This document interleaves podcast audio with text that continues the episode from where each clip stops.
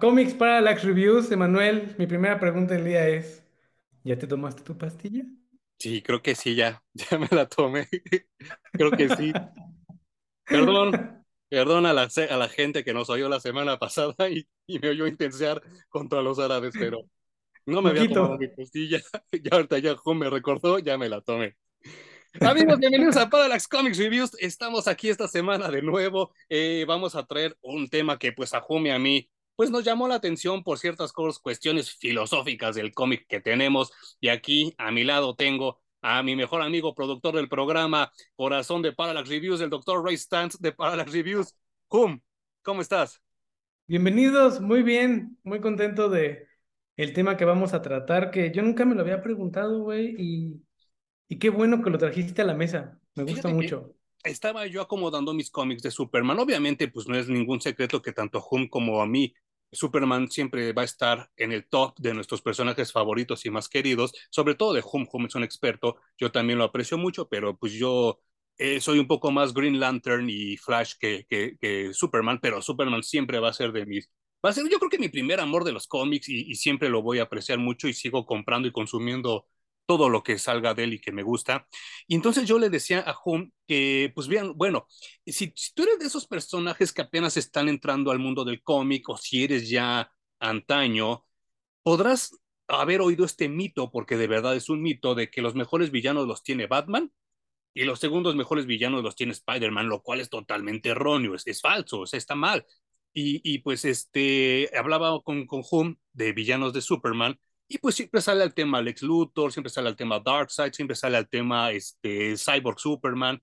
Y entonces yo le decía a, a, a Hum, le digo, es que también la, las, las mujeres que tiene de enemigo Superman, pues está chido también porque a, a fin de cuentas, eh, a lo mejor de broma, a lo mejor como de no queriendo, a lo mejor como que sí, pues Batman y Spider-Man sí le pueden soltar uno que otro, te otro teco a Black Cat y a Poison Ivy y a Catwoman, así como para que se estén quietas pero Superman no les puede pegar a nadie porque las desmadra, las rompe, las, las mata, ¿no? Y entonces le decía a que una villana femenina de Superman es mucho más interesante a veces que un hombre, porque Superman tiene que buscar la manera de vencerlas sin lastimarlas. Y entonces hicimos como esta selección de unas villanas que a mí me, me, llaman la atención y pues Hum también tendrá unas y vamos a estar así como que comparando notas porque sí creo que hasta debe ser un dolor de cabeza para los escritores de Superman, ¿no? Crear una mujer que se le ponga al tiro.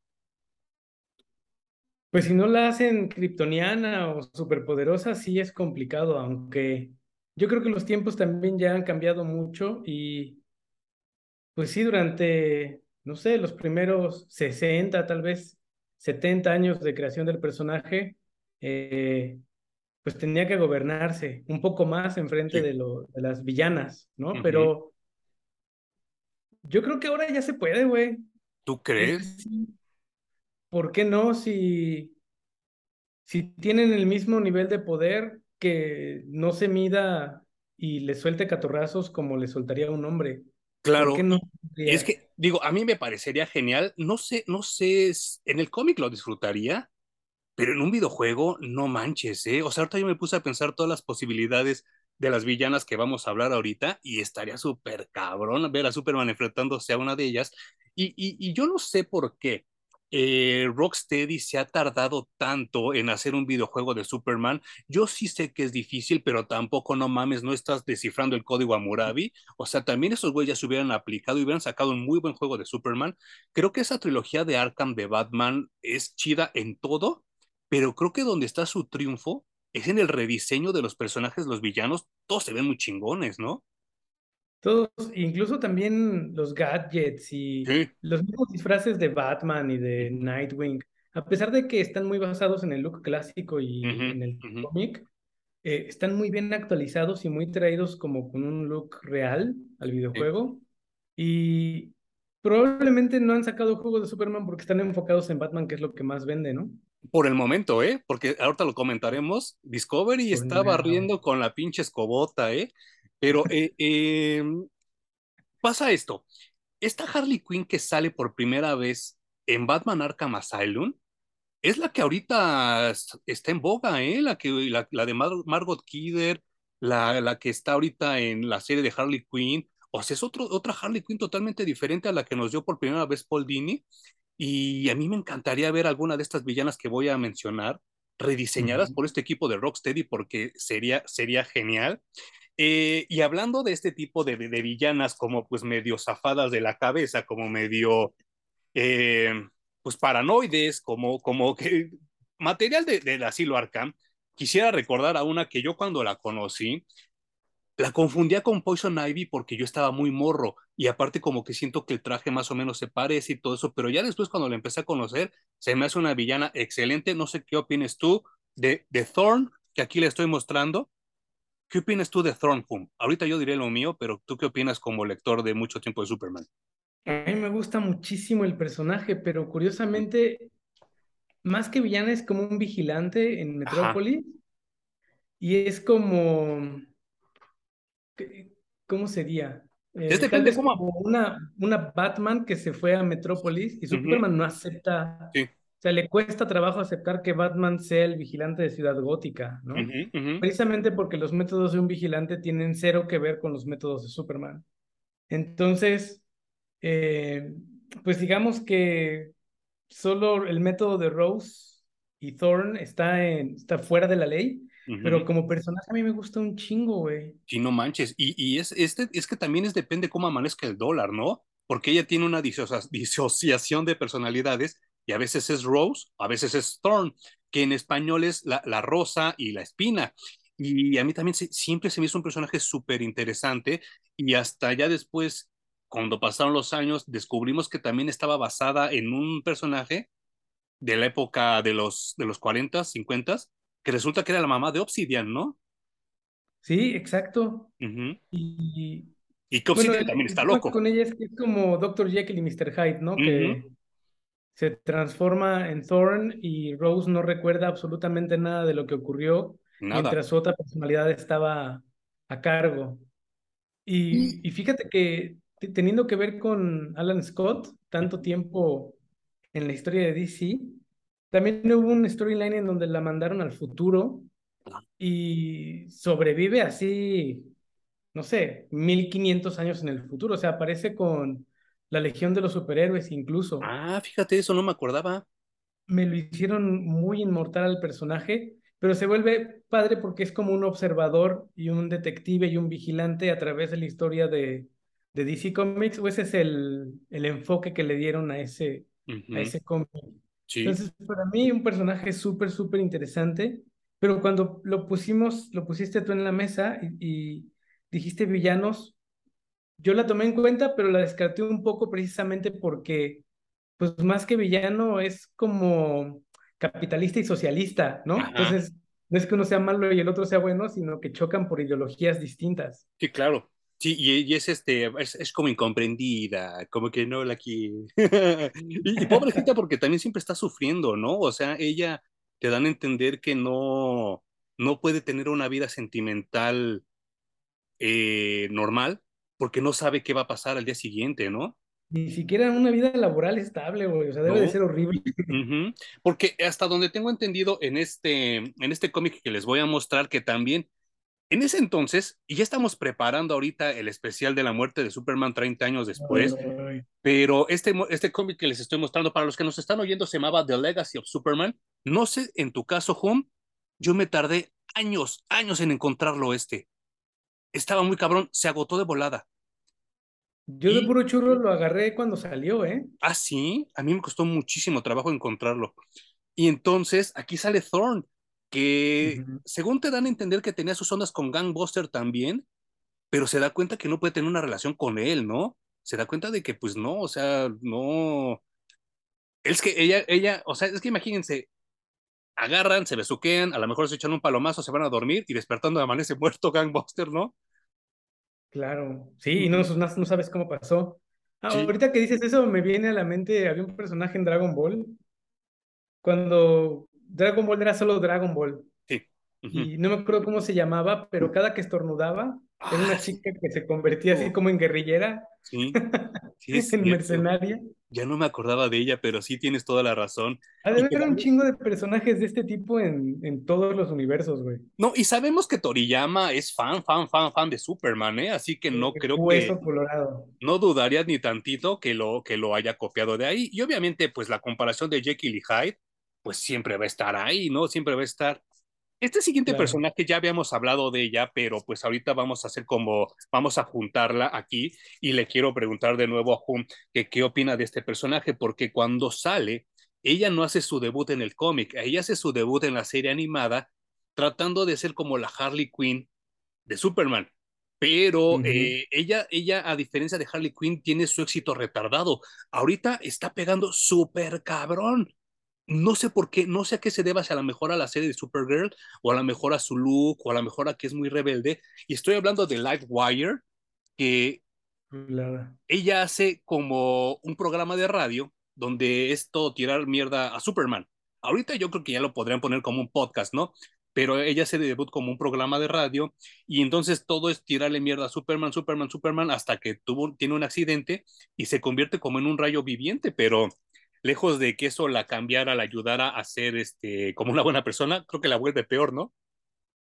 Sí, súper, súper obsesiva con, ya tengo superpoderes, ahora me voy a chingar a Superman, Uh ¿no? -huh, uh -huh, Y el paralelismo con Harley Quinn porque tiene sus inicios en, en la serie animada uh -huh. y brinca a los cómics y luego brincó a la televisión y ya se hizo igual de, de su nicho como personaje. Eh, yo creo que sí la serie de Supergirl tiene mucho que ver con cómo ha resurgido Livewire y yo me acuerdo que la desperdiciaron mucho cuando Superman tuvo sus poderes de electricidad. Sí, no manches. Sí, sí, sí. Hubiera sido un buen momento para establecerla como villana, una buena villana del personaje, una eh, en, en, igualdad de condiciones, ¿no? Uh -huh, para enfrentarse uh -huh. a Superman. Y lo desperdiciaron. Tristemente fue la peor temporada de Superman, entonces, eh, pues pobre Livewire se quedó allí. Pero, como dices, a mí también me encantaría que le hicieran un rediseño y la insertaran en, en la nueva continuidad, porque tiene mucho que no leo nada, nada, nada no. del personaje. Lo último fue aquí en los nuevos 52, este que mostré, que era su número 36, y fue lo último que salió. Y si ella es parte de este que le llaman Superman Revenge Squad, pero de la versión de los New 52. Y, claro. y eh, eh, no sé, a mí me encantaría verla en los videojuegos. Y ella, ella también son como de esos personajes que a mí, a mí en lo particular no se me hace sexy porque yo he dicho muchas veces que a mí me gustan las mujeres de cabello largo y a Livewire siempre la dibujan con cabello como muy corto. Y, pero con todo y todo, ha tenido un pegue con las mujeres, con las chicas que leen cómics. Y, y si tú eres mujer y lees cómics y estás escuchando esto, platícanos qué opinas tú de Livewire, porque también está cabrón. Yo he visto cosplays, he visto tatuajes, he visto playeras de Livewire y me sorprende mucho. Y como dice Hum, totalmente desperdiciado, pero creo que también ese es un factor común de todos estos personajes de los que vamos a hablar ahorita. No le sacan el juego que deberían, ¿eh? O sea, están tan obsesionados en, por ejemplo, en personajes como Gatúbela, como Poison Ivy, como, como Harley Quinn, que a estos me los dejan al lado.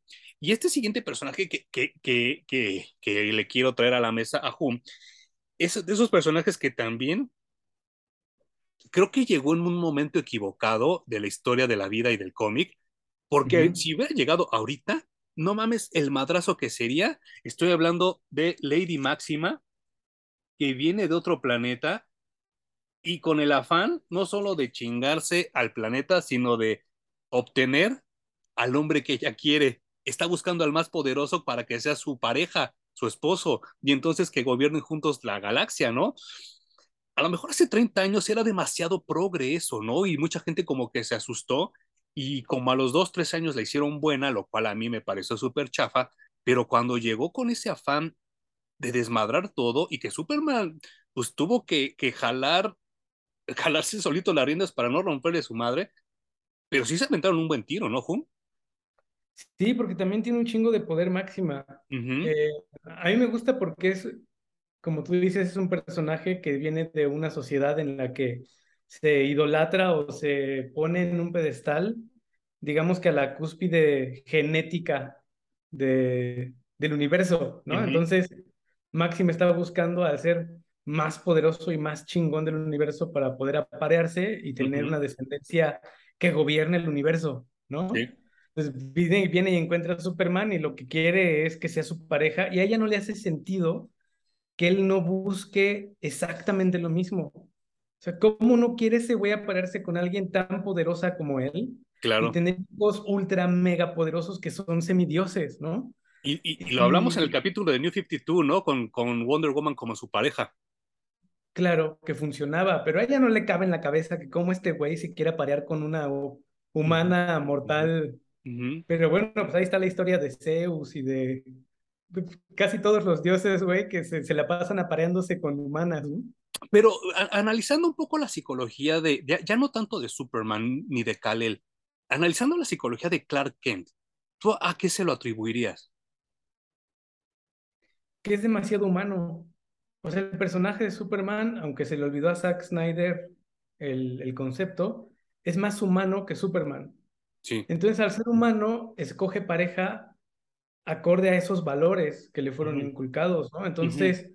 No es solo que sea fuerte o que sea bonita o que sea, está pendiente de muchos otros factores. Es una relación mucho más como nosotros las, entendemos, ¿no? Y es que te lo comento porque Lana Lang, una mujer totalmente independiente. Lois Lane, ni se diga. O sea, son mujeres que, que, que, que, ellas toman las decisiones, que nunca dicen que no, que aunque les digan que no, ellas van por el sí siempre. Y, y, y son mujeres que, que, toda la vida son como esas mujeres ahora que les llaman empoderadas y fuertes y decisivas. Y yo creo que eso es lo que yo en, en mi pinche análisis freak psicológico entiendo por Clark Kent, que a él le gustan las mujeres fuertes, entonces Máxima sí podría haber sido una pareja buena para él en algún tiempo. O sea, yo creo que sí le parecería atractiva. Yo creo que no, porque eh, el personaje va buscando valores también. Ah, ok. Entonces, eh, tanto Lois Lane como Lana Lang son bastante humanas, no pasan por encima de alguien o no eh, asesinan a alguien okay, que sí. su objetivo, ¿no? En cambio, Máxima sí, eso y sí. ella solo busca el poder por el poder en realidad. Entonces, yo creo que a partir de allí es que no le prendió absolutamente nada al personaje de Clark Kent. Sí, tienes toda la razón, no lo había pensado.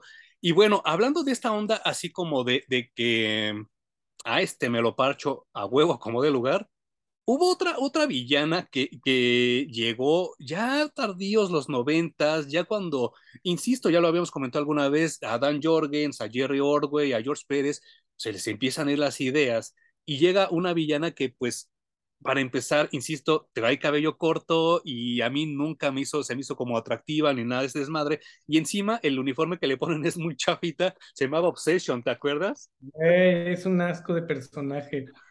O sea, la portada de Obsession contra Máxima es así como, voy a hacer una historia en donde más voy a incluir al personaje que me estoy fusilando. Sí, claro. es exactamente la misma chingadera, güey. Para es una que... humana, en este caso, Máxima, bueno, es un alien, ¿no? No nació en la Tierra, nació en otro planeta. Uh -huh. Pero Obsession es una humana cualquiera a la que se le dan superpoderes. Y el único. Y que ella solita se los da, ¿no? ¿Cómo? Ella solita se los da los superpoderes.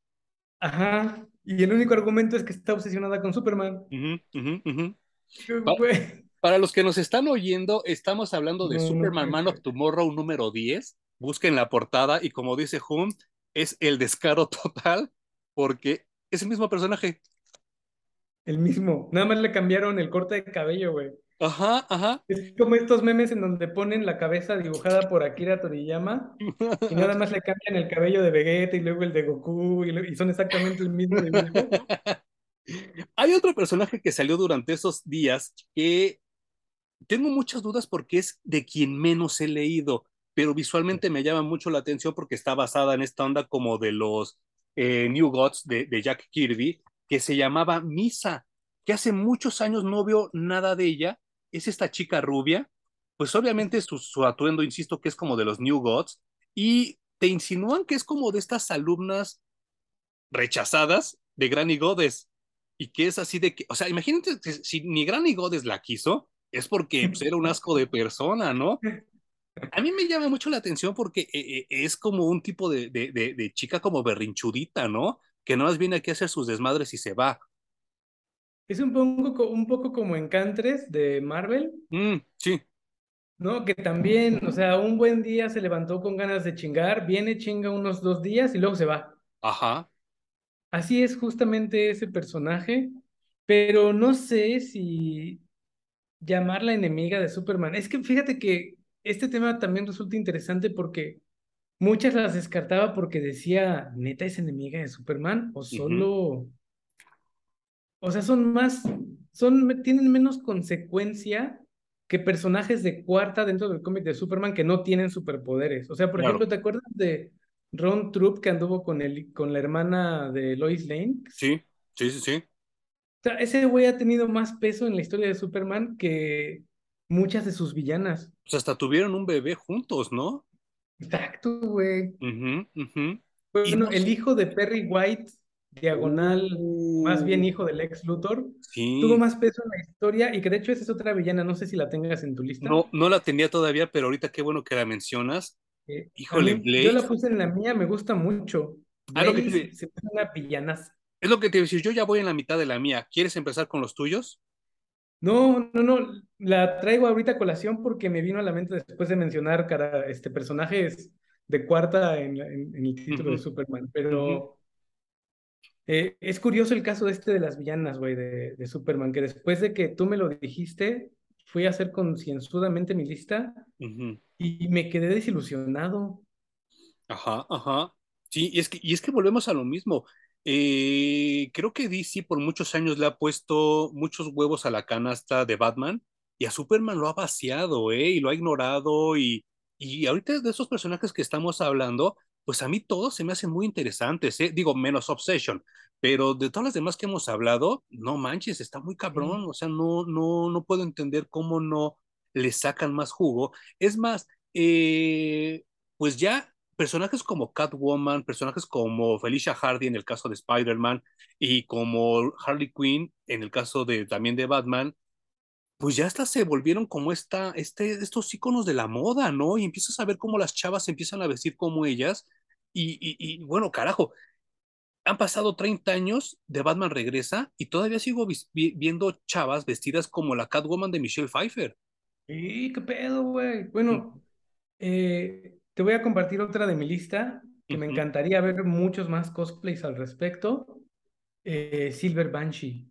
Oh, claro, ella era, ella era, ella, ella también era de, mi, de mis que quería mencionar. Yo no entiendo por qué no hay tantos cosplays de, de, de, de Silver Banshee.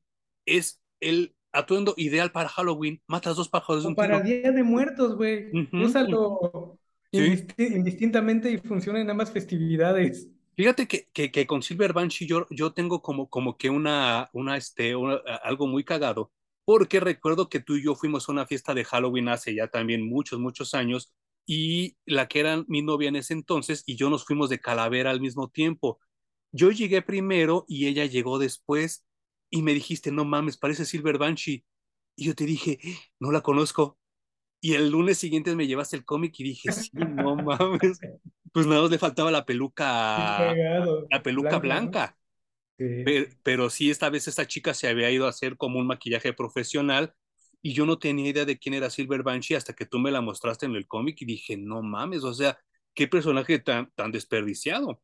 Y muchos, muchos más años después, cuando empezaron a hacer los reprints de, de John Byrne, pues me entero que Silver Banshee casi le rompe la madre al Martian Manhunter y a Superman juntos. Sí, sí, es una villanaza y está muy desperdiciada y abandonada. Uh -huh.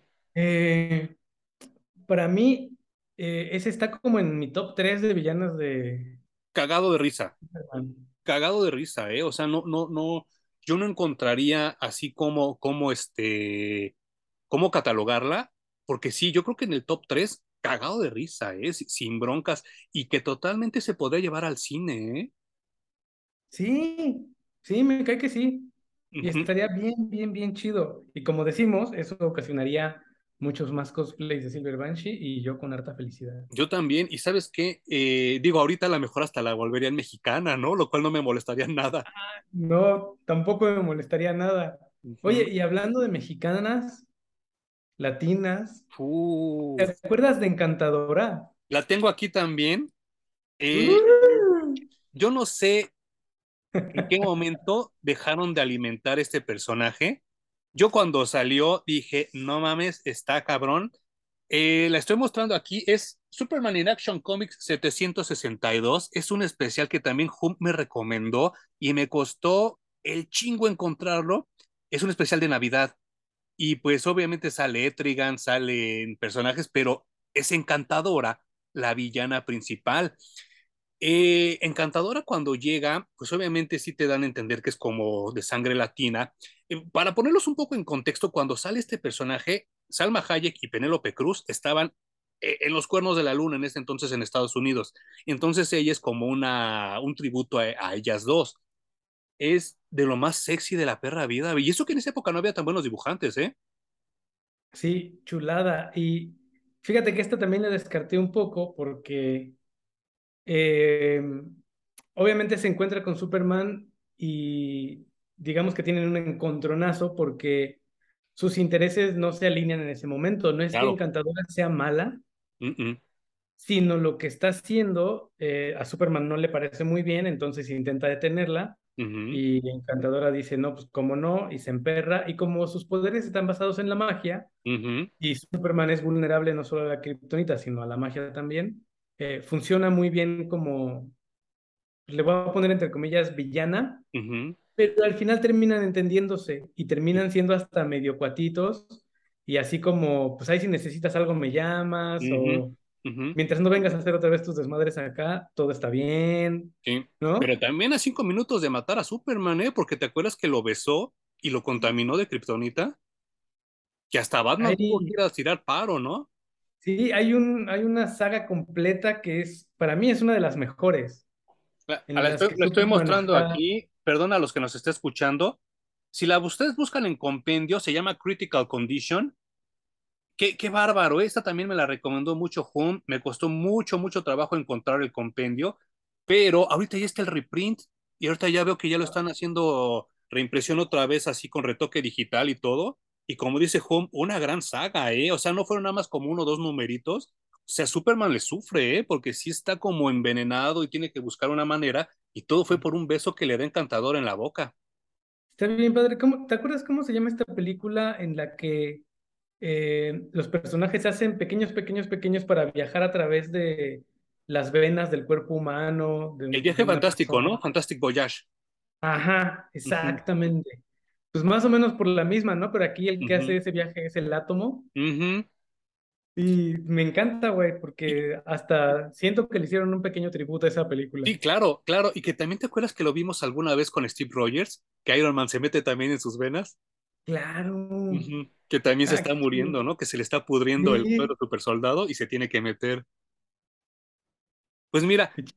a- esta, esta sí no creo que la ubiques tú, porque es muy vieja y yo sé que a ti no te gusta leer tanto lo viejo, y este, y es como se entera, pero pues fue creada por uno de los grandes llamado Kurt Swan, y pues este, es esta chava que se llama Pecklek Porsche, que es una mujer pirata. Eh, este número es en español, por eso no les digo cuál es el que está en inglés, pero si ustedes le ponen Pecklek, así como pata de palo, y Porsche, así por tía, la van a ver. Y también creo que ese es uno de los personajes Home que llegó muy temprano, o sea, llegó en los setentas, eh, pues ya Kurt Swan estaba ya, ya un poco también como cansado, ya había trabajado muchos años en Superman, sin embargo, le echa muchas ganas a, a la creación de este personaje, que es una chava que Superman atraviesa una dimensión y esta chava es secuestrada en un planeta donde solo hay perros. Y esos perros como que le roban la energía y entonces ya ella que está envejeciendo, los perros la hacen joven otra vez para volverle a robar más energía y está súper cabrón porque no la dejan morir. Y entonces ella lo que quiere ya es morirse y entonces Superman entra en un conflicto bien culero porque dice, es que yo no te puedo dejar morir porque a mí me enseñaron a respetar la vida al máximo. Y ella dice, no, no, no, ya no puedo. Dices que no mames, yo vengo de una misión del espacio, cuando aterricé mi nave se hizo caca, perdí un ojo, perdí una pierna y por eso adopté esta identidad de pirata, pero estos pinches perros no me dejan morir. Y literal son unos perros, ¿eh? o sea, no estoy hablando de perros humanos ni nada, son unos perros que, que, abusan de ella a nivel psíquico y le están robando, robando, robando la energía y ya cuando empieza a envejecer la rejuvenecen para seguirle chingando y entonces ella está como muy frustrada. ¿A, a, a qué voy con esto de que nació como muy pronto? Si esta, este personaje hubiera salido o hubiera sido retomada en la época de Jack Sparrow, no mames, hubiera sido acá el super hit muy cabrón. Oye, suena súper, súper, súper bien, porque es un cuestionamiento moral para el personaje muy interesante, ¿no? Sí, no quiero contar en qué acaba por si la quieren ustedes buscar, pero Superman se, se conflictúa muy cabrón, ¿eh? Wow. Lo voy a buscar. Uh -huh. Sí, sí, sí. Qué chingón. Sí. Y, y, y, pues así como, como, como que, es que, es que insisto, ahorita ya me, me, me, me, me obsesioné con esto y hasta estoy haciendo una serie de dibujos que por si ustedes quieren visitarme en mi Instagram, es arroba blackstar-parallax y ahí voy a empezar a subir algunos este, dibujos que he estado haciendo así de villanas de Superman porque me emociona, me emociona Hum, o sea, eh, esto de investigar un tema y que me den ganas de dibujar y todo eso me, me, me no, pone muy cabrón. Y, y pues, siempre, siempre es un, es un trigger para ti eso. Sí, no manches. ¿no? Algo investigas y de pronto te clavas en el tema y lo, digamos que lo procesas dibujándolo. Sí, lo, ajá, claro, sí, qué, qué, buena palabra usaste. Sí, es como, como para mí como sacarlo, como, como decir, no mames, es que lo tengo que sacar de mi sistema ah. y ya me, me, pongo así como acá a dibujar. Y es que sí, o sea, insisto que personajes como Thorn, como, como Pecklek Porsche, todo eso, sí, voy a tratar de hacer como mi rediseño personal. Y pues ahí si ustedes me quieren visitar es arroba blackstarparallax, así como, como, como suena. Y este, ahí estoy en, en, Instagram, si ustedes quieren ver los dibujos que ahí estoy subiendo. Y en Facebook me encuentran igual, así se llama Blackstar Parallax Art. Y ahí los voy a estar subiendo. Ya fui por este cómic que mencionaba Hum, donde pues sale esta villana que se llama Blaze. Que, que Hum, luego haremos un video sobre esta saga, de esta sola saga, porque también deja mucho, ¿no? Está buenérrima, güey. El chisme está increíble. Y sabes qué? Sí, no manches, es que es el chisme. Y yo cuando la terminé de leer, o sea, yo, yo me preguntaba a mí mismo, ¿me cae que acabo de leer algo de Superman? Está súper espeso, ¿no? Sí, está muy cañón. Muy, y también es, es, otra villana muy buena porque, pues, al ser un, una demonio, eh, también involucra un poco la magia, entonces uh -huh, uh -huh. Superman es vulnerable y poco, realmente muy poco puede hacer contra este tipo de enemigos. Y ¿sabes qué? Yo creo que llegó un momento donde ella fue hasta más famosa que su hermano, ¿no? Lord Satanus. Totalmente, uh -huh. totalmente. Luego me la ningunearon en, en siguientes series, pero al menos en esta me parece sí. fenomenal. Sí, no manches. Si ustedes están preguntando, eh, a la gente que nos está escuchando, es Superman 47 del 90 y ahí van a conocer a Blaze, o sea, de verdad también es un personaje que a mí me encantaría algún día verla en un videojuego y enfrentarme con ella, porque imagínatela así diseña, rediseñada en un infierno y Superman pues dándole sus, sus cates y ella dándotelos de regreso, estaría muy, muy, muy cabrón.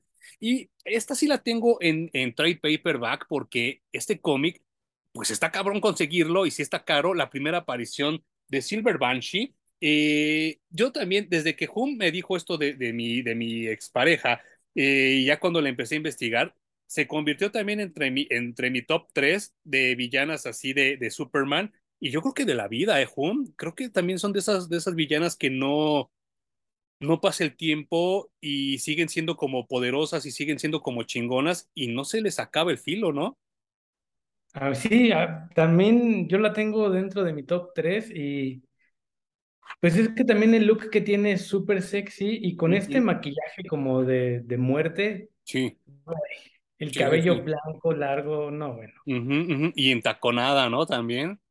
Sí, con botas altas. Sí, sí. no, no, no. Sí, no, no, no. Y bueno, eh, eh, pues obviamente, eh, nada más para, para hacer mi, mi, chupada de chipotle de John Byrne del día, es John Byrne y Kid Williams, lo, la, lo, los que inventan este personajazo, que también, este, pues, ha trascendido, pero como dice Hum, es que está bien raro a veces los editores. Creo que Mike Carlin ha sido el que ha tenido como más respeto por las mujeres villanas, pero de ahí en fuera como que siempre les bajan un chingo el poder, ¿no?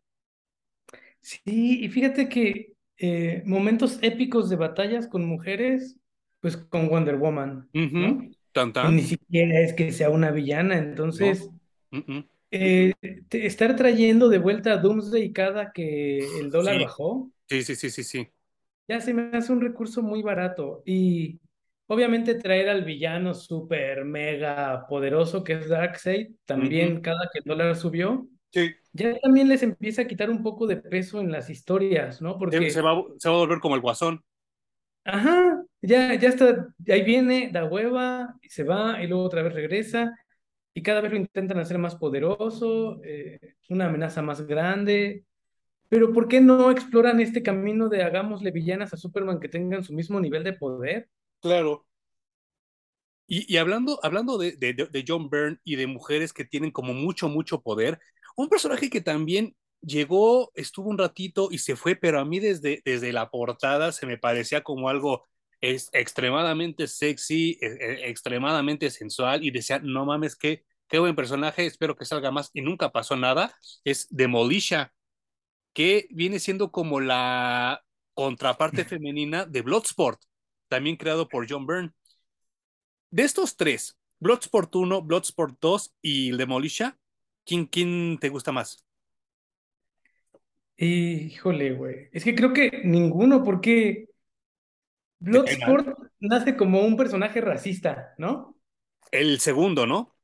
Ajá, ajá. Ajá, porque el primero era negrito. y negro, el primero, o sea, es decir, es un personaje que no tiene espíritu, no tiene como algo, una constante, porque entre ser racista, ser negro y ser mujer, pero tener exactamente los mismos poderes y el mismo disfraz, Ajá, ¿qué haces con eso, güey? sí. Me gustaría ver una historia donde estuvieran los tres juntos. Yo sé que a lo mejor nunca sucede, pero a lo- verlos a los tres juntos y pelearse entre ellos, porque obviamente, como dice Hum, los tres tienen los mismos poderes, que ti- tienen como unos implantes cibernéticos que ellos piensan en un arma y el arma les aparece.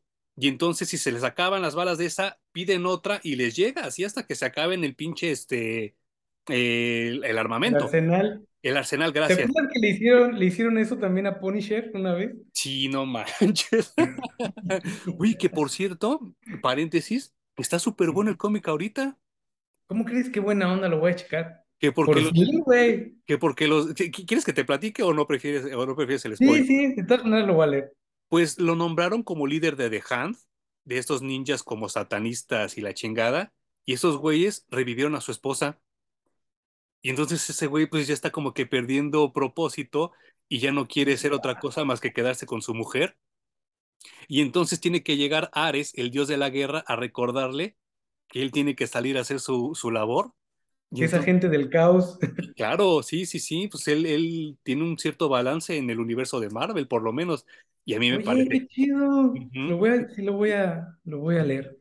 Sí, no, y, y también pobre Punisher, porque también la- le ha llovido bien gacho, ¿no? Hasta Frankenstein lo hicieron alguna vez. Ay, sí, es todo muy malo, güey. Pero qué bueno que ya, ya regresaron a, al bien escribir. Sí, no manches. Y me parece interesante eso, ¿no? De que él pues tenga contacto con, con su esposa, que es por lo que él sufrió toda su vida, y, Claro.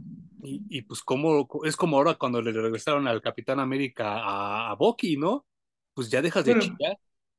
Pues ya ves que a Batman siempre lo desconvierten Ujú. eliminando la muerte de sus padres, Sí, ¿no? claro, claro. Y bueno, eh, hablando de, de este gran John Byrne, otro personaje que también, pues yo de adolescente no sabía, ah, bueno, porque obviamente eh, Demolisha es una mujer que practica aparte fisicoculturismo. Y entonces, aparte de, de que, de que sale a romper madres, sale a romper madres en bikini. Y está como muy cabrón porque pues ella quiere demostrar que, que es, güey, que se le acerque intentando tortearla, piropearla, lo que sea, se lleva un plomazo, ¿no? Y entonces también son de esos personajes que yo creo que ahorita tendrían mucha resonancia con esta onda feminista, ¿no? Eh, no creo, o sea, creo que el personaje es más bien una exageración en todas sus encarnaciones, ¿no? Sí, Son extremistas. sí, claro, Entonces, estaría interesante eso que dijiste, verlos en una misma historia, porque se matarían entre ellos, güey. cagado de risa. Y sería muy divertido eh, que alguien escribiera al respecto de los extremos, de este tipo de movimientos, pues raciales, de género, que cuando son llevados al extremo resultan, la verdad es que a veces hasta risibles, ¿no? Pues te acuerdas, ayer, eh, hablando de Punisher, cómo hay una escena, bueno, hay una, uno, unos cómics donde hay un padre, hay este, un como Hillbilly y otro güey que son asesinos en serie. Y entonces dicen, vamos a contactar a Punisher para que nos ayude. y llegan y Punisher, ¡pum!, los mata a los tres, ¿no? Porque los tres están locos, los tres no saben ni qué pedo, ¿no? Pero ellos creen que comparten el mismo tipo de, la, de locura con Punisher. ¿no? Sí, claro. Y veros estos tres, porque mira, como, como, bien dices tú, el primer, el primer Bloodsport es un afroamericano resentido con la vida. Sí, porque, cabrón. No le parece nada, él siente que todo va contra él y entonces se hace esos implantes para, para balasear. El segundo Bloodsport es peor aún porque es racista, o sea, él sí odia a todos, a los chinos, a los latinos, a los negros, todos los odia y entonces los plomea. Y Demolisha es, está, como dice Hum, esta hipérbole del, del feminismo, ¿no? Porque ella, todo lo que no le parece que no sea feminista, pum, pum, pum, pum, pum, plomea. Que creo que de todos es la única que más o menos le hace caso a Superman, ¿no? Pues sí, la que escucha un poco la voz de la razón. Y ahorita que mencionas a Demolisha, yo no la incluí, pero. Y es que tampoco es, es una villana, pero ubicas a Rampage. Justo eso iba, Hum. Ah, qué chido, qué chido. Sí, aquí la tengo también. El, el, la primera aparición de Rampage está carísima, está imposible de conseguir. La tengo yo en este compendio de Superman The Man of Steel, volumen 4, que también nos lo fueron dando en pinche cuentagotas. Ahorita ya está la reimpresión donde vienen todos juntos, pero yo me tardé, Home, 15 años en, en completar esto. Y ya ahorita ya, pues es que antes no estaban de moda los compendios. Y sí, Rampage son de esos personajes que yo también veía de chavo y no sabía qué sentir porque esas piernas musculosas, esas pompas duras, duras, duras, duras que le dibujan, pero también es medio hombruna. Y entonces sí se me hacía sexy, pero a la vez no, yo así como que no sabía qué pensar. Y Rampage es como si Superman se enfrentara a She-Hulk, ¿no? Sí, es súper, súper parecido. Obviamente el personaje con, con sus diferencias en personalidad, ¿no? Pero básicamente sí, eh, comparamos superpoderes, estructura física y es casi que She-Hulk. Sí. Y es básicamente lo mismo. O sea, una es abogada, es- la otra es científica. Sí. Las dos tienen un accidente, las dos se convierten en una mujer súper mega fuerte. Y las dos están en, en plena conciencia, es decir, no tienen un alter ego en la mente, Sí. como Hulk, ¿no? Que es Sí, Hulk claro. Eh, siguen estando eh, en control de su mente. Entonces, resultan personajes interesantes, pero pues sí, obvio se siente como una copia directa de She-Hulk. Y, y, y todos sabemos que John Byrne, él fue como el creador de esta onda como de los multiversos ocultos, porque Ajá. ya habíamos hablado de cómo él hace al Impossible Man y a Mr. Plick el mismo personaje. Y entonces él es así como que le gusta coquetear entre esos dos. Eh, Es obviamente que, que él, él amaba a Marvel y a DC del mismo nivel, ¿no? Y entonces él, su tiempo en She-Hulk es lo mejor. O sea, si ahorita hay una serie de televisión de, de She-Hulk, es gracias a John Byrne, porque él fue el que le dio el peso específico. Y, y entonces él quería tener su versión de She-Hulk en, en DC, ¿no? Es que en vez de, ya ves que después de las películas o de las series dicen basado en los cómics de DC o basado en los cómics de Marvel. Sí, En esta serie de She-Hulk tendrían que ponerle basado en los cómics de Marvel por San... sí, claro. Pero ya habíamos hablado también que luego sin Marvel son medio ingratos, ¿no? Con sus, con sus creadores. Un poco más que DC, sí, tienes toda la razón. Pero bueno, yo vi el primer episodio de She-Hulk. Ah, ¿qué te pareció? eh, es todo John Byrne. Ah, sí, qué Es todo bueno. John Byrne. Obviamente no es una calca del cómic, Ajá, pero es todo el espíritu del cómic que hizo John Byrne. Y también el cómic que, que están publicando recién de She-Hulk, que ha de llevar como seis números, ajá, empezó haciéndole tributo a John Byrne. qué bueno, fíjate. Y, y, y es que sí, es que volvemos a lo mismo, ya lo habíamos comentado en ese capítulo. Mucho antes que Deadpool, la que hablaba con el público era She-Hulk, ¿te acuerdas? Sí, es la, la que rompía la cuarta pared. Ujú, de acuerdo a pared, y a mí me parece genial porque eh, a fin de cuentas She-Hulk era una mala versión femenina de Hulk. Y John Byrne le da un peso muy cabrón, muy cabrón. Simplemente como dice Hume, eso de tener conciencia y al mismo tiempo tener los poderes, nadie lo había hecho. Y después Peter David se lo roba para su Hulk. Exacto. Y de hecho hay, hay una escena muy bonita en la que sí comparan esa habilidad de She-Hulk, o más bien eh, que no tiene ese hándicap, ¿no? De que desaparece su conciencia humana. Y está muy interesante. Lo único que le faltó a esa serie es lo sexy que fue She-Hulk en el ron de John Eso es lo único que le faltó a la serie, pero bueno, siendo una serie de Disney, tampoco es que se esperara algo distinto, ¿no? No, y sabes qué, mira, voy, voy, voy- voy- como siempre me voy a quemar en vivo con la gente, ¿no? Pero sí, e- e- entre mis, mis fetiches, las mujeres musculosas también entran, ¿eh? Musculosas hasta cierto punto, ¿no? Porque hay unas que se dedican al fisicoculturismo que ándale, ya, esas ya no. Pero así como, como macizonas, como las luchadoras de la WWE, no mames, palo. sí, claro. Pues por eso hay tanto de, bueno, hubo tanto de da- demanda de este sex tape de One Night in China. Claro, sí es cierto. Sí, sí, sí, de los primeros que salían, ¿te acuerdas? Sí, no manches. Y bueno, ahorita que dijiste China, China hubiera sido ideal si no hubiera muerto para hacer Demolish o Rampage, ¿no? Claro. Hasta Muy, para que saliera como el arte, alter ego de She-Hulk, sí, ¿no? sí, sí, A sí. la más pura usanza de la serie de televisión con Lou Ferrigno. va a salir Titania, ¿no? Hasta donde tengo entendido en. Sí, sí, sí, sí. También de las villanas más sexys de la perra vida, ¿no? Sí, sí, ahí me va a dar un poquito de coraje no ver tanta cosa sexy en la serie, pero bueno, Y no ni manches. modo. Pero pues ya llegó. Y bueno, hablando eh, de esos personajes también como extraños que salieron a principios de los noventas, que también a veces se me hacía medio sexy, a veces no, muy desperdiciada y que también ahorita yo creo que tendría otro, otro tipo de peso específico, es esta chava que se llamaba High Tech, ¿te acuerdas? ¿Tú crees que está inspirada en la película de Superman 3? ¿A poco? No lo Pues dudaría, ¿eh? no, yo quisiera pensar, Sí, porque si sí, no, sí. ¿de dónde chingados le salió No la idea? He, he visto varios foros, he visto varias fanfics, fan theories, donde tratan de arreglar Superman 3 y siempre Ajá, regresan a esta chava o a Brainiac. Y entonces, sí. ya cuando no, no lo pones bajo esa óptica, no sería tan mala idea, pero obviamente, pues, estamos hablando que hace casi 40 años a Warner le interesaba más hacer lana que contar una historia de cómics. Y sí, creo que Superman 3 es de las películas más desperdiciadas de la vida. Sí, y bueno, ¿a ti qué te pareció que estuviera Richard Pryor ahí en esa película? Ahí fue donde lo conocí, ¿eh? Yo no lo Ajá. conocía antes, ahí lo conocí, me cae bien, creo que sí, eh, lo que hace él es lo que se debería de hacer de enaltecer a los afroamericanos de esa manera, porque el güey es muy inteligente. El güey sí es medio transita, sí es así como que medio abusivo, pero te da a entender que, que el personaje de, ay, se me fue ahorita el nombre de Phil, Will, no recuerdo No, el que hace, el que hace Richard Pryor es un güey que tiene casi casi la, capa la capacidad intelectual del ex Luthor. El problema es que no, no se ha abocado y ese güey hackea el sistema para que le depositen cada vez más en su cheque.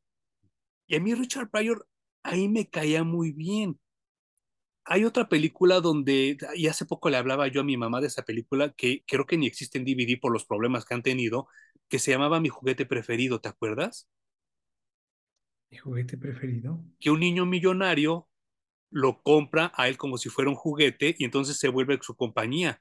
Y No, no la entonces recuerdo. ¡Qué fuerte, güey! sí, no, O sea, se compró un negro sí, por eso no la, no la, sí, no, no, no, por eso no la han reeditado, porque sí se convierte como en algo muy, muy fuerte. Y entonces, este, ahí también me caía muy bien Richard Pryor, pero dicen que él, conforme fue avanzando su vida, le empezó a entrar mucho a la cocaína y al alcohol, y que ya al final ya era un asco de persona, dicen. A Oh, mí no me que sí, me consta, imagino que sí, güey.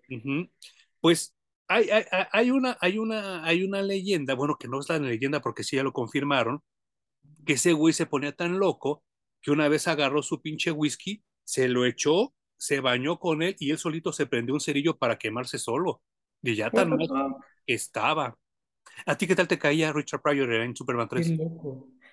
Creo que es un buen comediante, Pero la combinación con la película de Superman fue muy mala. O sea, era un buen Superman, Sí, era un buen comediante, pero dejaron que la línea de la comedia definiera la, peli- la película. mucho. ¿Y Y creo que ahí fue donde se perdieron, porque si quitaras la comedia de Superman 3, me parece una película bastante seria. Mucho mejor que la 4, ¿eh? Y mucho mejor. Claro.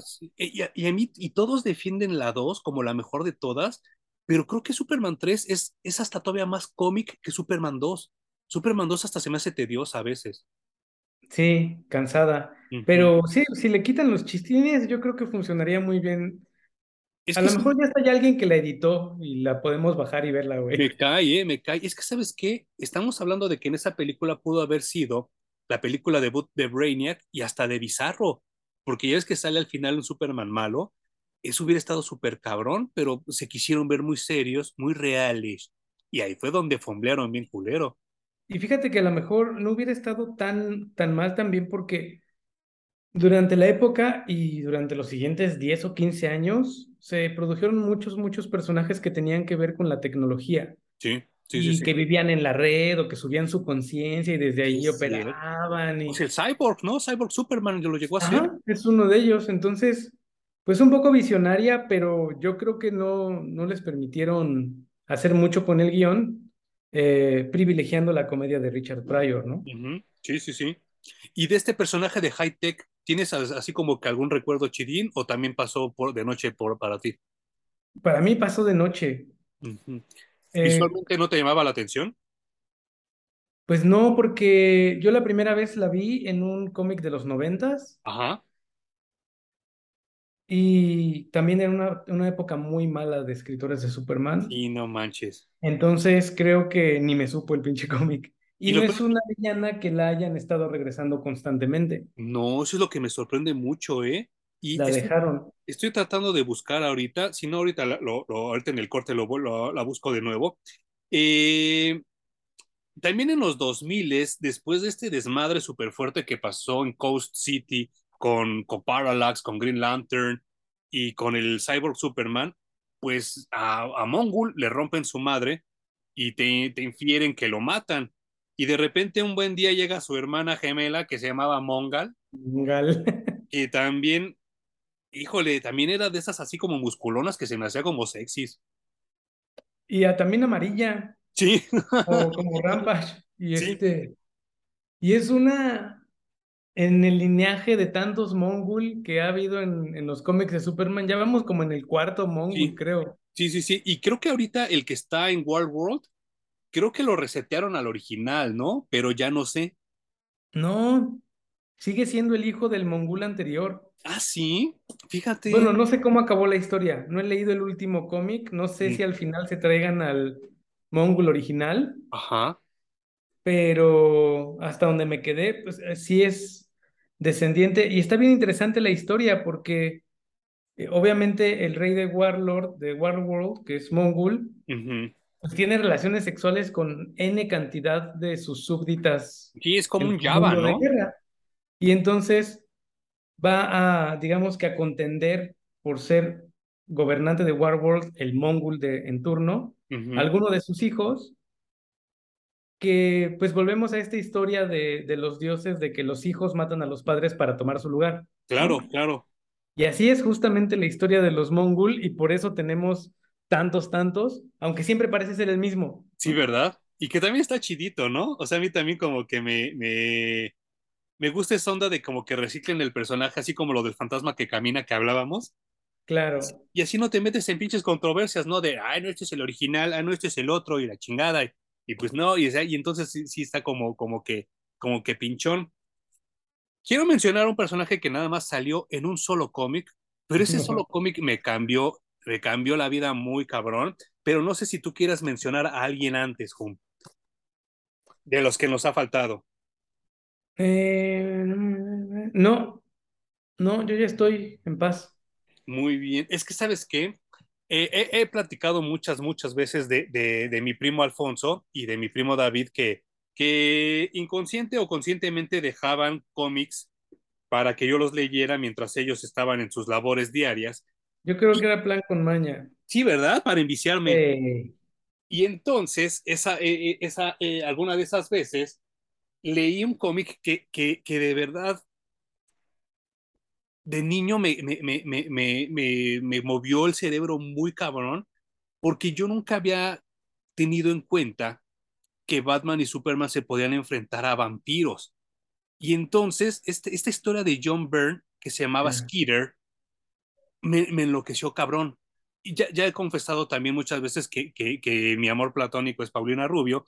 Entonces, Skeeters es una morra güerita de cabello súper, súper, súper, súper chino, pero es vampiro. Yo enloquecí cuando la conocí, Jum.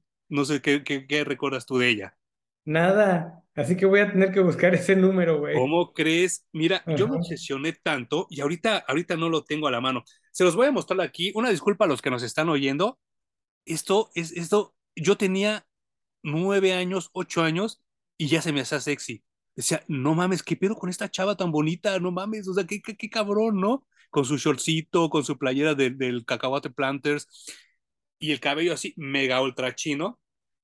Eh, afortunadamente, no recuerdo ya si, ya si fue en Canadá o en Estados Unidos, aparte de encontrar este cómic, digo, este compendio, tengo el cómic, el anual de Superman. Oye, esto es parte de Dark Knight Over Metropolis, ¿cierto? Ah, lo incluyen en ese compendio, ¿eh? Pero uh -huh. no, este, no, no es parte de. Pero es que aquí te, te, lo manejan como el primer gran crossover entre Batman y Superman post-crisis. Y entonces es así como, como que te, te, dan a entender que son de las primeras veces que ellos están dando sus quemones para medirse entre los dos, para ver cuál es el método de cada quien. Y pues se topan con pared porque pues nunca se imaginaron que las desapariciones que estaban en ese pueblo eran producidas por vampiros. Ellos creían que era como un asesino o algo así, y entonces pues los dos se, se enfrentan algo a lo que nunca se habían enfrentado. Este lo quisiera, lo quisiera yo guardar para, para cuando se acerque Halloween, porque sí tiene mucho, mucho que ver con un tema del que vamos a hablar, ¿no, Hum? Ah, qué chido. Sí, me encanta la idea, güey. Ah, bueno. que le una checada. Sí, lo que te iba a decir, si, si tú lo, lo vas a buscar en digital, es eh, Superman Annual número uno. No, man. Obviamente el anual número uno. Pero de la, la crisis, ¿no? post-crisis, ajá. Y, y, y, ella, ella yo creo que está así como que en mi, en, en mi top 3 también. Yo creo que a mí, a mí, a mí, si ahorita me preguntaras, en el número uno Silver Banshee, en el número dos Máxima, en el número tres Skeeter. ¡Wow! Pero, pero por lo que representa para mí, no porque fuera tan buena villana, porque insisto, nada más salió en un cómic. Fíjate que yo tengo Silver, Silver Banshee, uh -huh. tengo Blaze y tengo Livewire. Uy, Blaze también, sí. Hubiera sí. puesto muy arriba a Rose and Thorn, pero te digo que tiene este pedo de que más de ser villana es como como amiguita de Superman, ¿no? Ya ves que hasta cuando se muere ya mostraste todo el cómic uh -huh. en el que ella es parte de guardemos el legado del superhéroe, ¿no? Sí, sí, sí, sí. Y, y, y eh, sí, claro, totalmente.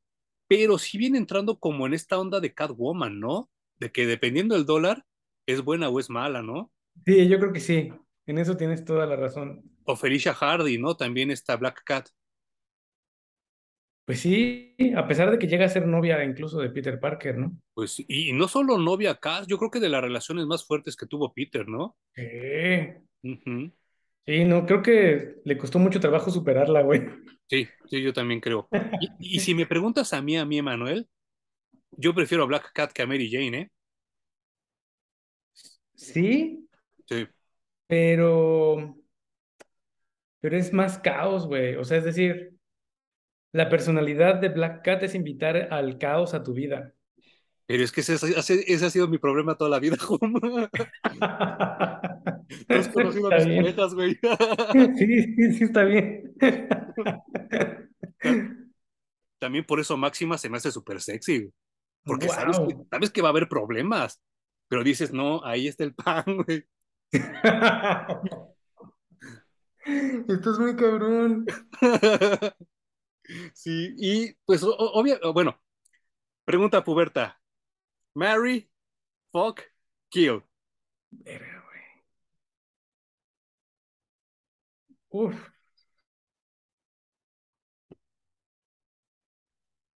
Eh, es que creo que a casi todas me las daba.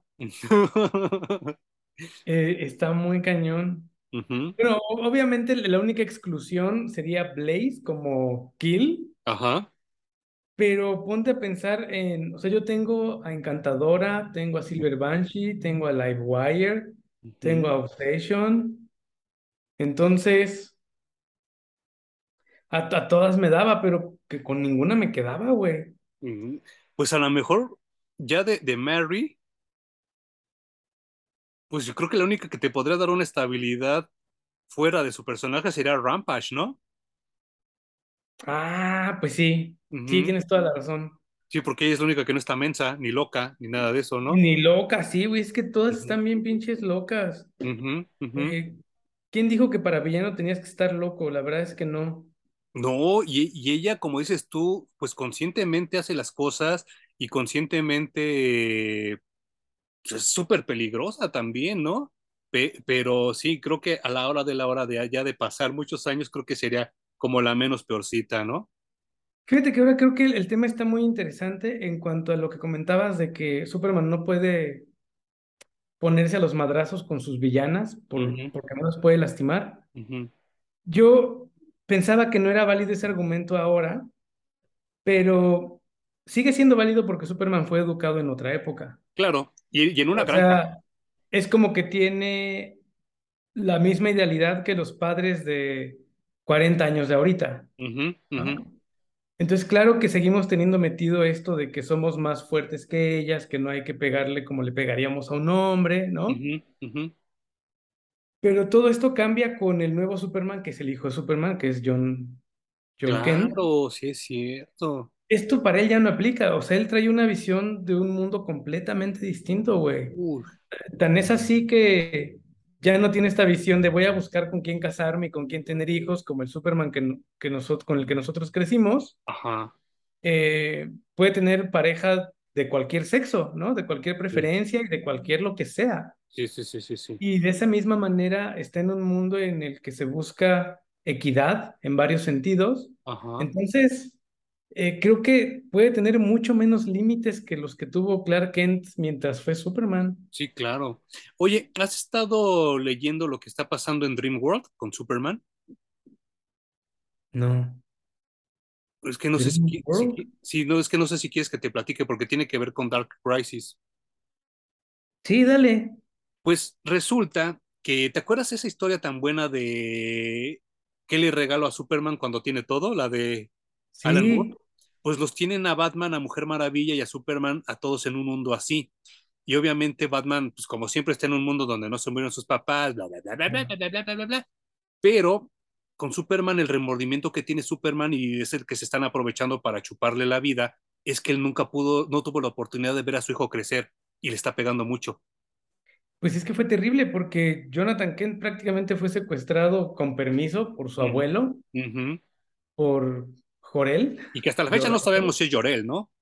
Claro, pero pues parece que sí, porque Superman y Lois le soltaron al hijo, le dijeron, pues sí, llévatelo a educarlo. Sí, no Y manches. resulta que fue, fue secuestrado en Tierra 2 durante muchos años, esclavizado y jodido por Ultraman, se llama. Sí, Ultraman. Ujú, Ultraman y Superwoman y to- toda esta banda de villanos superpoderosos de Tierra 2. ujú.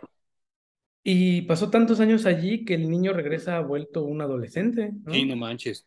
Y Entonces la tortura física y, y mental todavía no ha venido a desembocar todavía. Seguramente algún escritor lo va a retomar. sí, Y obviamente el, el trauma que tú mencionas de, de Superman de no haber visto a su hijo crecer, o sea, su hijo regresa convertido en adolescente y le dice, oye, ya me voy con la Legión de los Superhéroes porque me invitaron al futuro, entonces ya me voy para allá.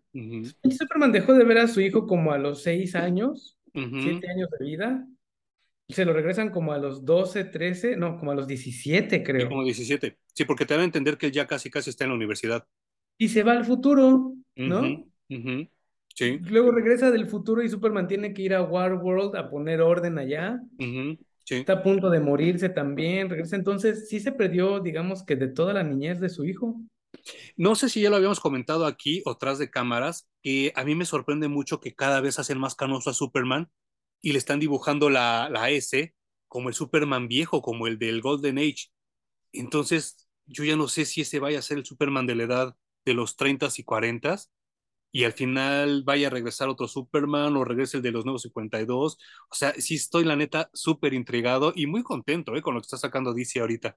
Pues totalmente nuevo, ¿no? Ya se dejan de lo mismo, lo mismo, lo mismo una y otra y, otra vez. Pues creo que está muy, muy valioso el esfuerzo que está haciendo DC Comics en ese aspecto. Sí, y, y sobre todo esfuerzo editorial, porque no debe ser nada fácil juntar todos esos mundos, ¿eh?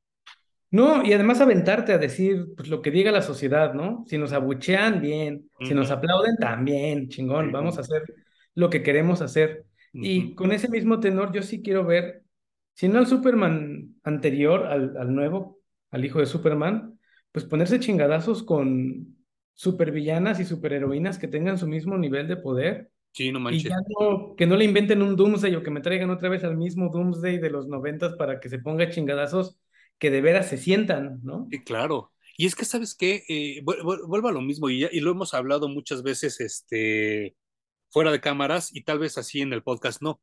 Eh, yo, yo recuerdo mucho, mucho, mucho que a ti sí te gustó Matrix. Y cuando, cuando yo, yo te decía, no, es que a mí, bla, bla, bla, y la verga, yo ya he dicho, porque no me gusta.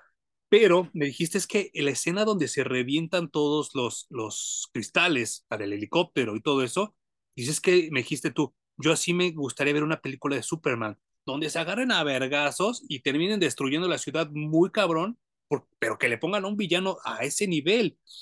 Entonces lo más cercano que tuvimos a eso fue como en el 2004, 2003, cuando Shazam se enfrenta a Superman. Y entonces sí se rompen los vidrios y la chingada y todo eso, pero volvemos a lo mismo. Es Wonder Woman contra Superman, es Shazam contra Superman, y no hay un villano, a excepción de Doomsday, que lo ponga a ese nivel. Y estaría súper cabrón que, que, fuera una mujer la que ocasionara eso, ¿no? Pues es que lo vemos con Sod. Sod llega con otros dos pelados, uno de ah. ellos es Hora, y que es mujer, y que le pudieron haber dado un papel mucho más predominante, pero no. Regresamos al mismo Sod y que Superman lo termina venciendo porque Sod es nuevo con sus poderes, entonces no sabe cómo sacarles jugo y le gana, le gana Superman aburrido. Ahorita ya también tenemos este, encima el corte, pero ahorita, ahorita quiero retomar ese, ese, ese tema que, que estaba diciendo Hum para cerrar esto, porque sí, llegaron dos chavas de la dimensión fantasma y ninguna pegó, o sea, está cabrón porque ahí estaba el pan y la desperdiciaron totalmente ¿eh? a las dos porque son dos. Y entonces, este, ahí estaba el chingado pan y no, no lo supieron como que aprovechar. Las cosas están cambiando, como dice Hum y en el momento que llega alguna escritora que se fije en estos personajes o cree unos nuevos y que sea mujer, escritora mujer, creo que muchas cosas van a cambiar. Ya, ya con este, con este desmadre que, hice ahorita con mis compendios, no encuentro ese compendio que tengo que se llama Superman contra Zod. Y ahí vienen, vienen dos chavas de la dimensión fantasma. Una se llama Usra y la otra se llama Faora. Eh, ninguna de ellas dos logra ponerse al nivel de Sod.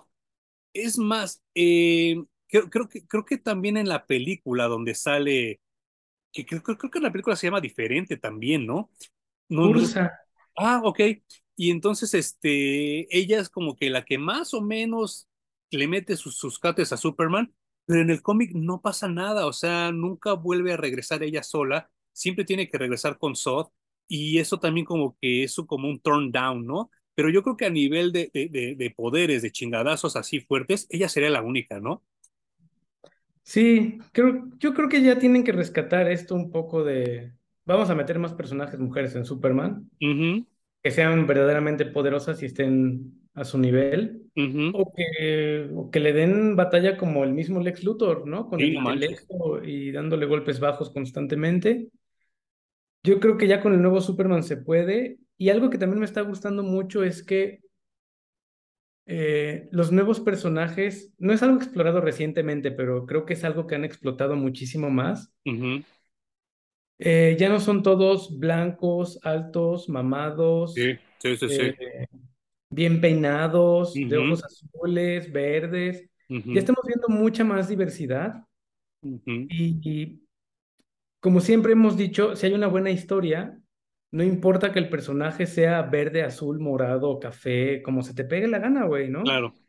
Y los superhéroes, yo entiendo que tienen que ser un role model, algo a lo que se aspira. Un arquetipo.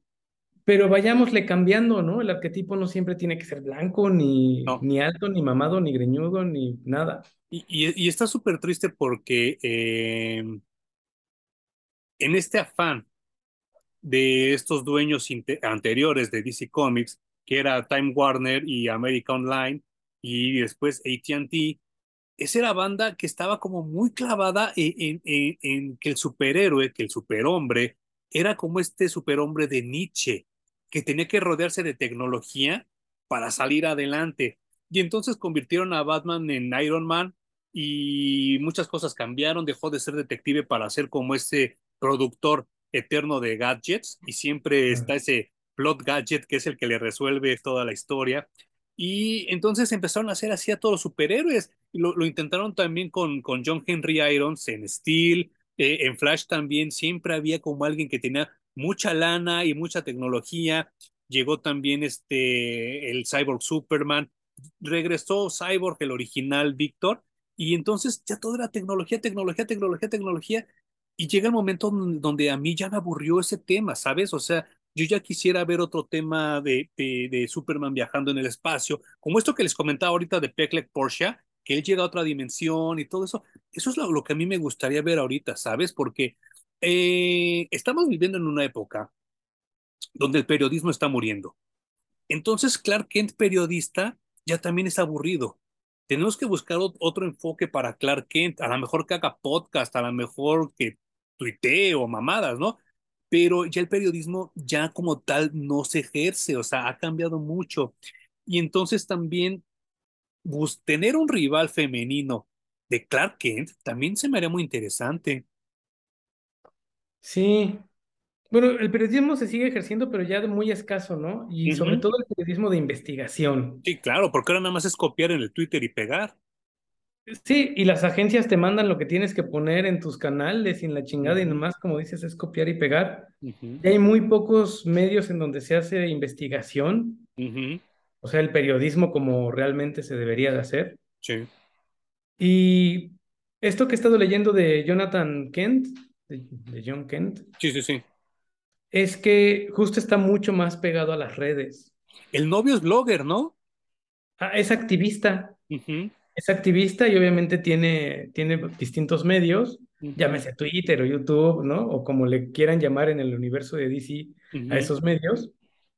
Y eso se me hace mucho más válido. Ahora, digamos que está metido en, ese, en esos aspectos de la humanidad, pero a través de su pareja.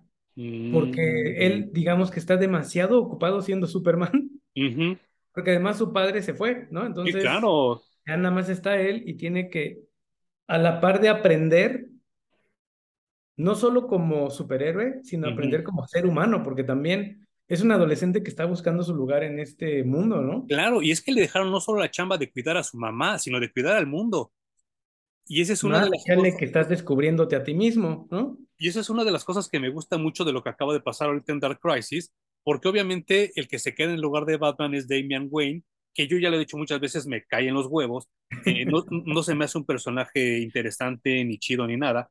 Y entonces, eh, eh, pues John, John Kent, tiene que, que, lidiar con ese pendejo que, que, es un castroso, que es un pinche odioso y que se siente el muy inteligente y el muy chingón, y el güey está frustrado porque él está haciendo todo lo posible por, por reformar y reforjar una Liga de la Justicia. Y entonces en uno de los momentos más chidos que está pasando en, Dark Crisis, le di, oye una voz y dice, es que no tiene que ser una liga, puede ser una sociedad, y regresa Alan Scott como para ayudarlo. Qué y buen momento, Y está súper bien porque es, es verdad, o sea, le están poniendo encima el peso de una Liga de la Justicia, que son los más cabrones del mundo, a un chavo de 17 años, ¿no? Y todo por, por el legado que tiene, ¿no? Yo creo que es demasiado, en algún momento se va a romper. Sí. Pero bueno, lo valioso que creo es que ya cambiaron los tiempos, es un Superman mucho más moderno, mucho más joven. Y que está vendiendo chido, ¿eh? Está vendiendo un chingo. Ojalá se tome en cuenta para desplazar unos tres o cuatro títulos de Batman tengamos mejores historias de Superman.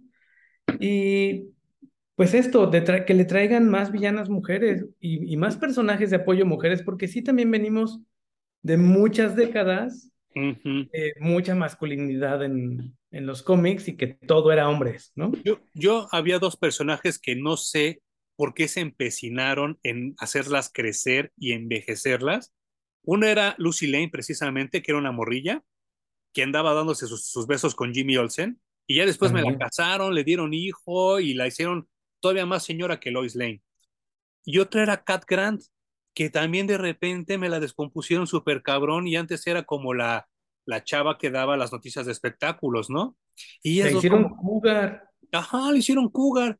Y la tercera, que es de mis favoritas de la vida y que también se me hace de los intereses sentimentales más chidos que tiene Superman, es Lori Lemaris. Esa también la tienen muy abandonada. Y que también es súper buen personaje, ella después hablaremos de ella. Pero el problema con todas esas es que las hacen interés romántico de alguien Ajá, ajá, y no ajá. tiene por, o sea, eh, entiendo porque como te digo, veníamos de muchas décadas de repetir ese patrón y entonces si salía una mujer tenía que enamorarse de alguien claro. y ese era como su papel, su rol principal en la historia, pero ya estamos, yo ya lo estoy percibiendo muy claro estoy muy contento por eso, ya estamos teniendo personajes mujeres que rompen con esos roles Sí. y que se están inventando nuevos. También va a haber un proceso muy largo de escritoras y de personajes buscándose un lugar, rompiendo moldes, hasta que encuentren uno que les acomode, pero creo que lo están haciendo muy bien. Sí, y, y- nada más así como que quisiera preguntarte unas dos, dos últimas cosas. La primera, ya que hablábamos del ex Luthor, que también otro personaje que también de la noche a la mañana me lo desaparecieron y se me parecía a mí genial, la condesa Erika, también se me hacía muy buen personaje, porque Pues era... es que era, era justo otro Lex Luthor, ¿no? Sí, era el mismo, los mismos, las mismas características del Lex Luthor, puestas en un personaje mujer. Y obviamente tenían que desaparecer uno porque era redundante, sí, ¿no? sí, sí, sí. Pero, pero sí, ¿por qué no? Dejas a Lex Luthor como un villano del Superman anterior y habrá otro, otra personaje mujer que le chingue la madre a Superman constantemente sin tener un solo superpoder. No, y hay otro, hay, hay- hay- hay- y mi segunda pregunta es esta. No sé si recuerdas que había un personaje que se llamaba Magenta, que era exnovia de Wally West. Y entonces también cada que llegaba era, tú eras culero conmigo, bla, bla, bla, bla, bla. Y realmente el pedo que tenía Magenta es de que Wally en su adolescencia pues le hizo mierda la vida o no la pelaba o cosas así. Y entonces era el pinche resentimiento de una exnovia y, y, y siempre, o sea, siempre su argumento era, era el mismo, le decía, Frankie, ya supéralo, ya, ya no somos novios, ya déjame en paz, deja de chingar la madre. Y se me hacía tan buena villana. Y entonces me pongo a pensar que también a Superman le caería muy bien un personaje así, ¿no? Una exnovia tóxica. Estaría muy cabrón. No sé, pues es que sería como Obsession.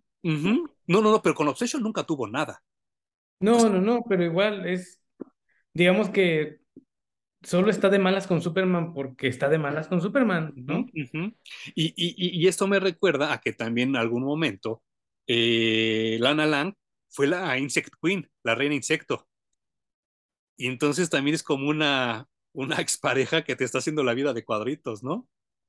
Sí, güey, bueno, fue, esa pobre Lana Lang también ha sido vicepresidenta y ha sido eh, CEO del LexCorp y Sí, es cierto.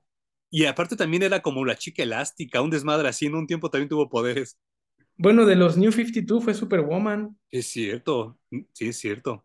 Eh, Son de esos personajes que ya no saben qué hacer con ella, güey. y que también pobre, está muy desperdiciada, ¿eh? O sea, yo también son de esos personajes que me encantaría ver en el cine. Es más, ya es fórmula probada, porque en Smallville era Lana Lang y no Lois Lane, la protagonista.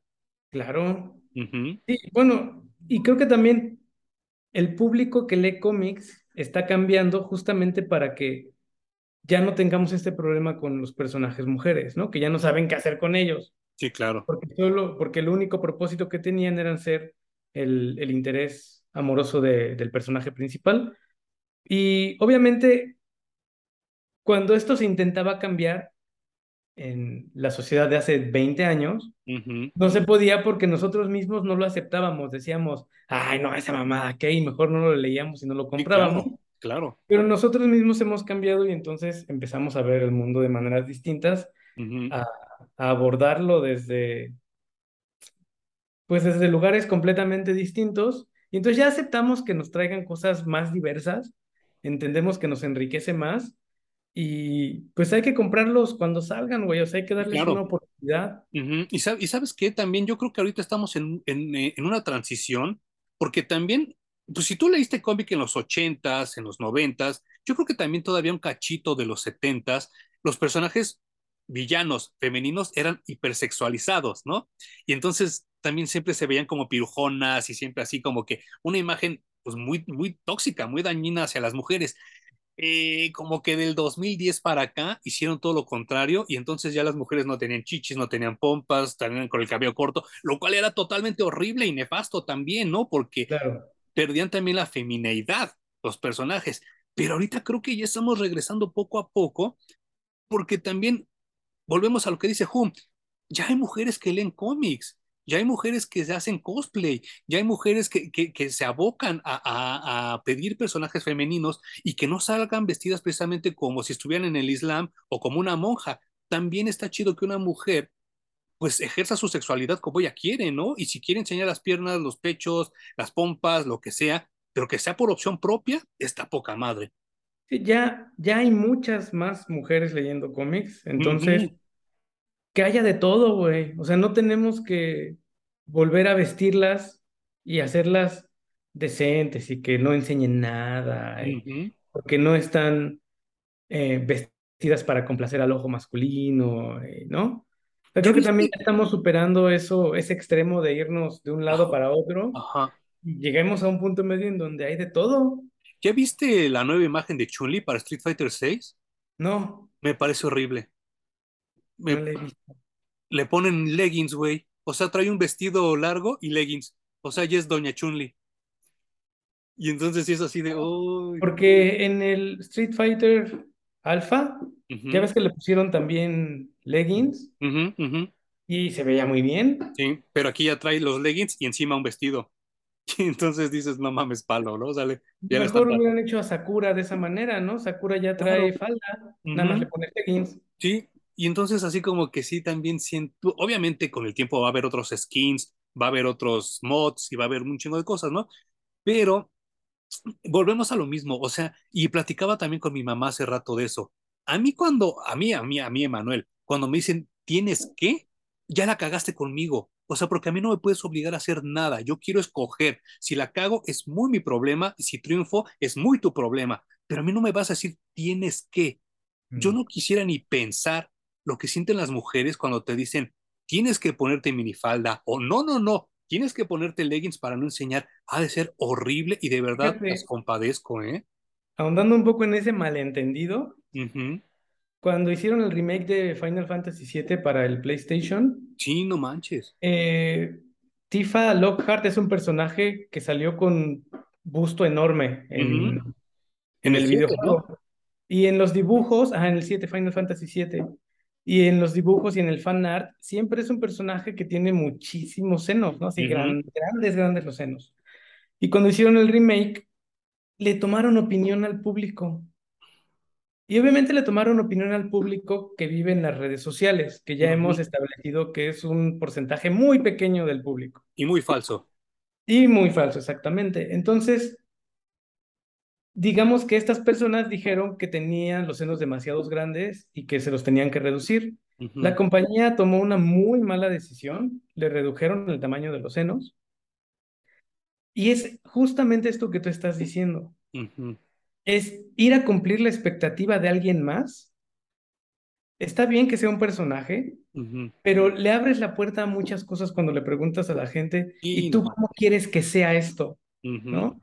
Porque las cosas son como son y así se crearon. Sí, Si no te gusta que tiene, que tiene senos grandes, no importa porque eso es irrelevante para la historia que Y no estoy lo contando, para el videojuego que estás No te- jugando.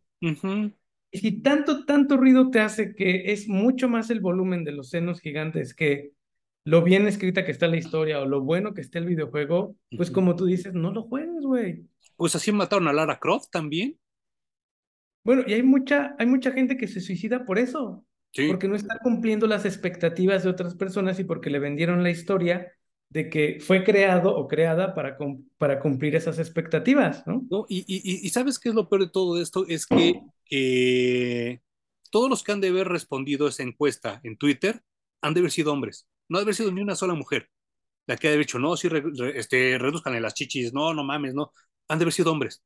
Tal vez, tal vez la población más pequeña que respondió eso hayan sido mujeres, pero más allá de eso estoy convencido de que casi ninguno jugó Final Fantasy VII.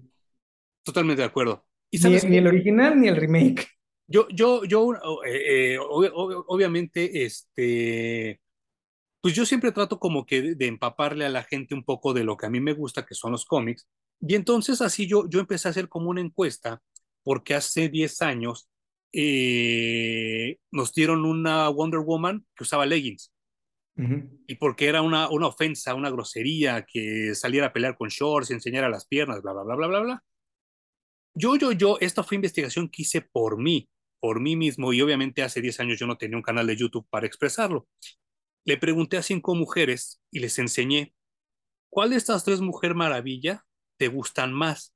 Le enseñé la de los leggings, la que traía falda, la de los 40 y la de los shorts que todos conocimos el 80% de mujeres que les pregunté, que han de haber sido como 10, me respondieron que la que más les gustaba era la de la falda, ni la del short, ni la de los leggings. Y decían que pues, la, falda representaba la feminidad, representaba el poder, bla, bla, bla, bla, bla, bla, bla. Cuando me lo dijeron esto, dije, híjole, no mames, es que va a estar bien cabrón que Wonder Woman vuelva a usar falda. Diez años después, ahorita trae falda. O sea que sí le están haciendo caso a las mujeres que realmente les interesa este pedo, ¿no?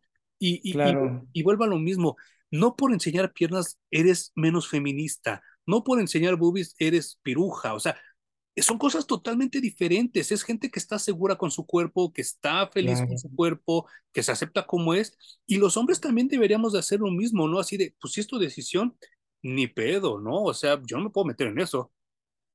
Pues es que yo creo que no se le tiene que tomar opinión de nada, o sea, como ¿Qué Superman quieres? ¿El que trae los calzones por fuera o el que trae los calzones por dentro? Es una idiotez que, una, que eso sea una pelea real. Que sea como tenga que ser el personaje. Porque en realidad lo que importa es la esencia de lo que representa. Sí, claro. Entonces, si Wonder Woman un día quiere salir topless a combatir el crimen, eso no le hace menos ni más personaje de lo que está representando, ¿sabes? O sea, creo que eso de tomarle opinión a la gente, como que yo saliera a preguntarle a mis vecinos, oye, ¿te parece cómo me veo bien de playera azul o me la pongo verde? Es lo peor que puedes hacer en la vida. Bueno, estás pendejo, ¿qué te pasa, no? Ponte lo que se te pegue la gana. Sí, sí, Obviamente es un producto comercial y tiene que vender, y eso lo entiendo, pero que nunca se pierda el enfoque de contemos buenas historias y pues los superhéroes representan muchas más ideas que lo que llevan puesto como vestimenta, ¿no? Sí, no manches. Sí, sí, sí. Eh, pues para redondear todo este tema como, como feminista de, de, Superman, eh, pues estamos descubriendo de manera indirecta y espero que ustedes también les, les sirva como para echarse un clavado a, las villanas, villanas eh, de Superman, que sí está muy cabrón y sí es muy enriquecedor y sí hay muchas, ¿eh? porque yo le había dicho a Hum un top 5, pero ahorita ya llevamos más de 5 y todas muy interesantes. Sí, unas, unas más que otras, pero todas muy poco aprovechadas. Descalificamos a Obsession por default, ¿no? pero de ahí fuera. Sí, todas desaprovechadas, ¿no? Y mal utilizadas, y eso es lo triste. y, y qué bueno que lo trajiste porque yo es algo que no había visto. Sí, no, y, es que me, puse a pensar acomodando mis cómics, dije, ah, cabrón, pues cómo, ¿no? O sea, es que volvemos a lo mismo. Si nos siguen dando la misma sopa, es porque pedimos la misma sopa. Y, si y si entonces, pues no mames, o sea, estaba, estaba, estaba viendo y espero que tengamos oportunidad porque la siguiente semana Jumi y yo les vamos a dar una sorpresa de, de, video. Y estaba viendo, Jum, que en Target, en Walmart, en Spirit Halloween, hay todo un rack de, de disfraces de Wonder Woman. Qué bonito, güey. Nunca me lo hubiera imaginado, pero lo agradezco tanto, porque ya dejamos atrás a Gatúbela, ya dejamos atrás a Harley Quinn, que esas sí eran personajes nocivos para las chavitas, porque una era una ratera y la otra era una mujer golpeada. Las han modificado, sí, totalmente de acuerdo, ahorita ya su imagen es muy diferente, pero el origen de las dos, una era una ratera y la otra era una doctora obsesionada por un güey machista, ¿no? Y, tener ya en el rack a Wonder Woman me da la esperanza que el siguiente año esté también Supergirl y que el siguiente año también esté, bueno, no, dicen que el, el, el, el, atuendo más vendido este año va a ser Wanda, no lo dudaría ni puntito, ¿eh? Bueno, y en un par de años a lo mejor tenemos a Mary Marvel también. Claro, sí, sí, sí, sí, sí, no, no, no, no manches. Oye, que por cierto, que la retrasaron, ¿no? Shazam, creo que ya, y ya va a salir hasta el próximo año. Ah, qué triste. Porque quieren dejar que cuaje bien Black Adam, lo que comentábamos en el video pasado, ¿no? Sí, bueno, y son decisiones que está tomando esta nueva compañía que adquirió DC Comics, ¿no? Qué bueno. Que, que, que, están incendiando, ¿eh? Haz de cuenta que les dijeron que les van a quitar los genitales o el riñón a la gente. Se están poniendo súper locos. A, a, los cinco mil pelados que hay en Twitter, ¿no?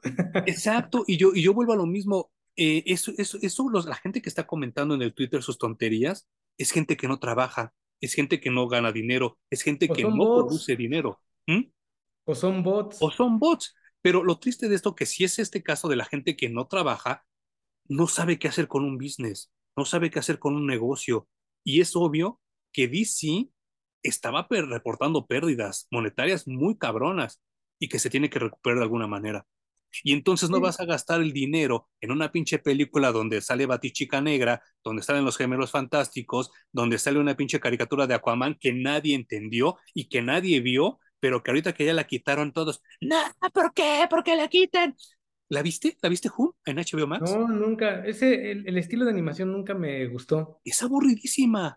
Aburridísima. No o sea, los pinches capítulos duran como que 48 minutos, se la pasan haciéndose los chistosos y lo peor todo que no hacen reír. Y entonces Ay, yo la dejé bueno mientras dibujaba. Pero ahora sí todos se están escandalizando. ¿Por qué me quitan Aquaman? La tuviste hay dos años, nunca la viste, no mames. sí, sí me hubiera enojado si me hubieran quitado a Harley Quinn, eso sí.